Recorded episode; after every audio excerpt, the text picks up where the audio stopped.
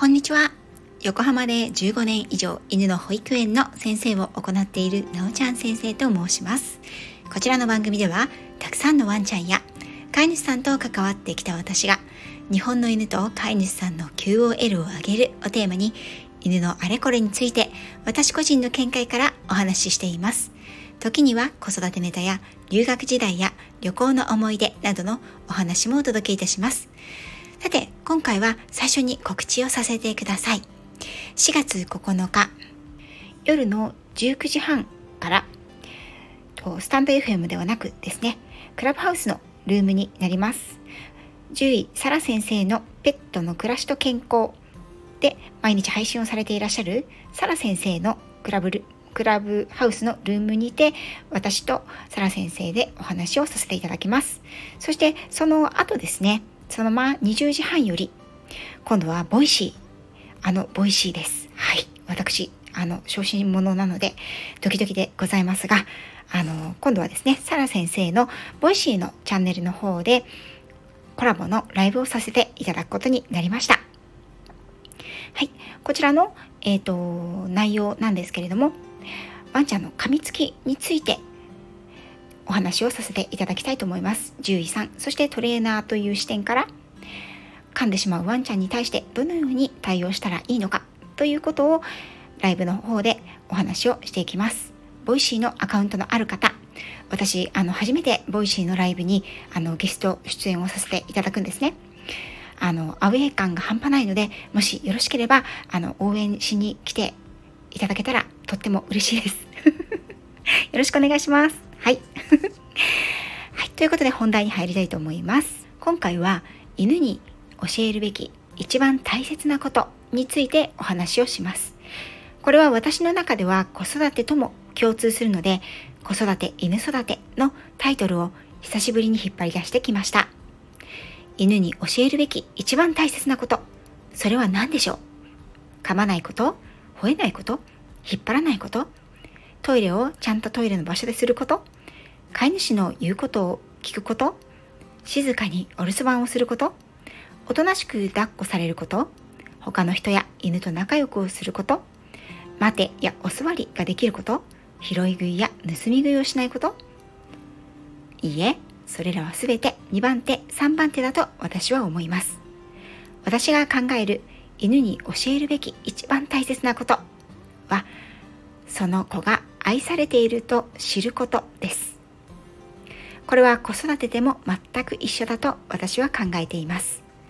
少し抽象的な言い方になってしまったかもしれませんが、要は飼い主さんが安心安全で信頼できる世界一頼れる相手であること自分をこの上なく可愛がってくれる相手であることを犬が知ることが犬に教えるべき一番大切なことだと思うんです子供でもそうだと思います。あなたが大切よということを子供自身が感じることができなければその子は人間性を培う大切な基盤である人を信頼するという後ろ盾がないまま大きくなることになります。飼い主としてそして親としてこちらの要求を聞いてもらうためにはまず信頼関係が一番大切だと私は思います。そのコミュニケーションの根底にあるものは自分が相手から愛情をかけられていること。相手に自分の存在を尊重されていることを知るということなんです。私のもとには一緒に暮らし始めたばかりの飼い主さんからの SOS が時として舞い込んできます。落ち着きがない部屋を荒らす噛むトイレを失敗する夜泣きがひどいはパピーの5大相談ですが一緒に暮らし始めて1ヶ月以内に行ってほしいことはまずその子とたくさん触れ合うことなんです。言うことを聞かせることはまず頭から外してください。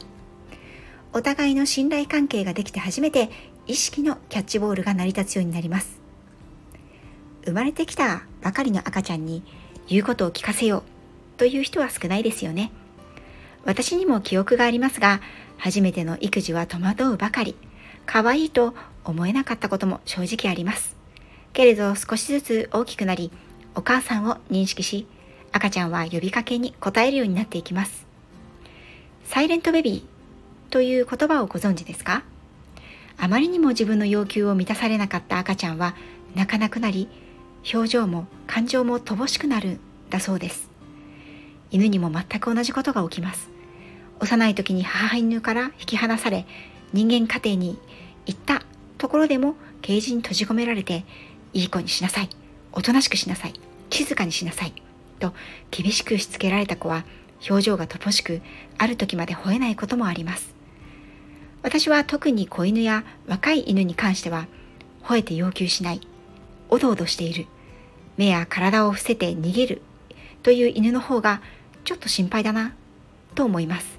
その子は人間を信頼しておらず信頼関係を構築することが難しいからです。そうなるとトレーニングの進み具合ももちろん悪くなります。相手に自分の要求を聞いてもらうためには相手への尊重と愛情があって初めて成り立つものだと私は思います。立場が上だから親だから飼い主だから一方的に言うことを聞きなさいというのは私はちょっとアンフェアだなと思います。自分が逆の立場だったら嫌だなと思うからです。そうは言っても親も飼い主も1年生。デビュー当時は難しいですよね。相手のことを知る努力をしなくてはならないと思います。大切にされれば相手の言うことを聞きたくなります。これは子供も犬も一緒です。あなたのことが大好き。今日も元気にいてくれてありがとう。と私は子供にも犬たちにも言うようにしています。ありがとうは不思議な言葉です。言われた方も言う方もハッピーになれます。先週の放送ではありがとうを愛犬に伝えようというお話をしましたよね。概要欄にリンクを貼っておきますので、そちらもぜひ聞いてください。暴力も愛情もかけ続けただけ我が身に返ってくると私は思っています。あなたなら、そしてあなたのお子さんなら、一番近くにいる人にどちらをかけてほしいですか？愛情をかけられている、尊重されているというのは相手に伝わります。それは赤ちゃんでも犬でも他の動物でも必ず伝わります。私がこのことに気がついたのは実は最初からではありません。英国人トレーナーのもとで修行して帰国し日本の犬の保育園で働き始めた時の私は少なくともそんなことを考えていませんでした。私が習ってきたことがどれだけ日本で初めての犬に通用するのかここで成果を出せるのかという自分本位の考え方ばかりで思ったように犬たちが動かない時にはイライラして力ずくで相手をコントロールしようとしたり時間やノルマに追われて犬たちの気持ちに寄り添うということをしていませんでした。私が働いていたところは達成目標すなわちノルマがありました。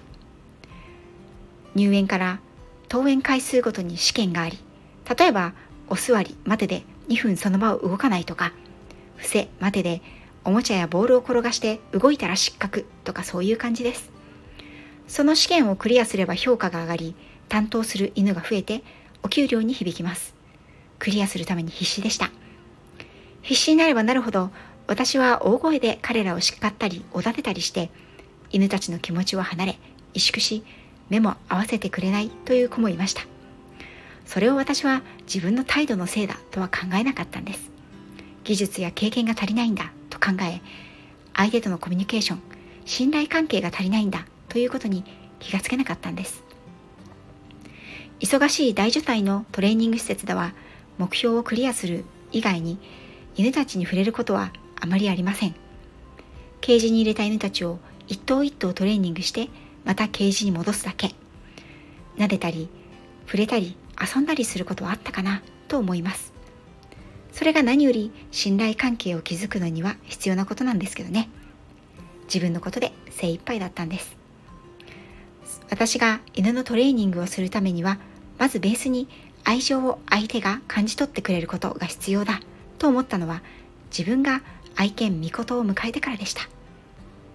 ただし愛情をかけるというのと相手を尊重するというのは何でも相手の言うことを聞く甘やかすということとは違います。